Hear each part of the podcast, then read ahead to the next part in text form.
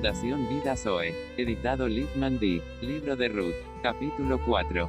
Biblia Zoe. La recompensa de la fe. Vos busca al pariente más cercano. Vos subió a la puerta y se sentó allí.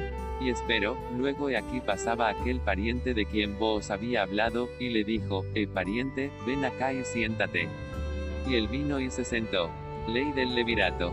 Entonces él tomó a diez varones de los ancianos de la ciudad, y dijo, Sentaos aquí. Y ellos se sentaron.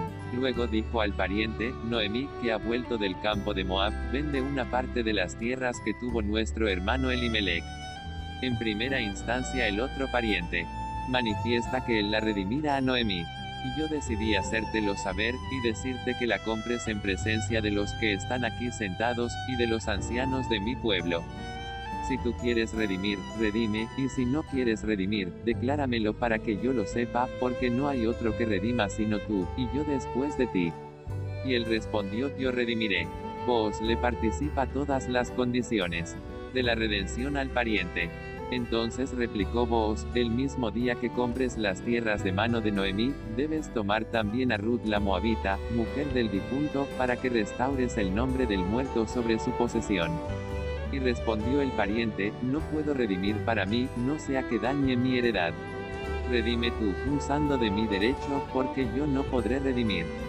Había ya desde hacía tiempo esta forma en Israel referente a la redención y al contrato, que para la confirmación de cualquier negocio, el uno se quitaba el zapato y lo daba a su compañero, y esto servía de testimonio en Israel. Vos compra el campo de Noemí.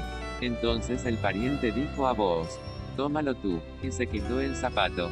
Y vos dijo a los ancianos y a todo el pueblo, vosotros sois testigos hoy, de que he adquirido de mano de Noemí todo lo que fue de Elimelech, y todo lo que fue de Kelión y de Malón. Vos se casa con Ruth. Y que también tomó por mi mujer a Ruth la Moabita, mujer de Malón, para restaurar el nombre del difunto sobre su heredad, para que el nombre del muerto no se borre de entre sus hermanos y de la puerta de su lugar. Vosotros sois testigos hoy, vos descendiente de Judá, y dijeron todos los del pueblo que estaban a la puerta y los ancianos, nosotros somos testigos.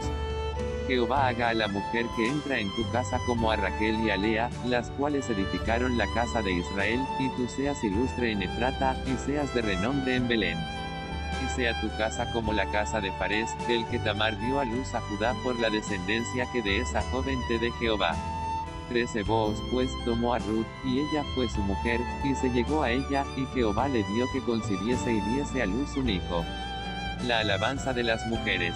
Y las mujeres decían a Noemí, Bendito sea Jehová que hizo que no te faltase hoy pariente cuyo nombre será celebrado en Israel. El cual será restaurador de tu alma, y sustentará tu vejez, pues tu nuera, que te ama, lo ha dado a luz, y ella es de más valor para ti que siete hijos que le hayan nacido el cuidado de Noemí al hijo de Ruth. Y tomando Noemí el hijo, lo puso en su regazo, y fue su nodriza. Ruth de los ancestros de David. Y le dieron nombre las vecinas diciendo, le ha nacido un hijo a Noemí, y lo llamaron Obed. Este es padre de Isaí, padre de David. Estas son las generaciones de Fares, Fares engendró a Esrón. Esrón engendró a Ram, y Ram engendró a Aminadab. Aminadab engendró a Nazón, y Nazón engendró a Salmón. Salmón engendró a Boaz, y Boaz engendró a Obed. Obed engendró a Isaí, e Isaí engendró a David.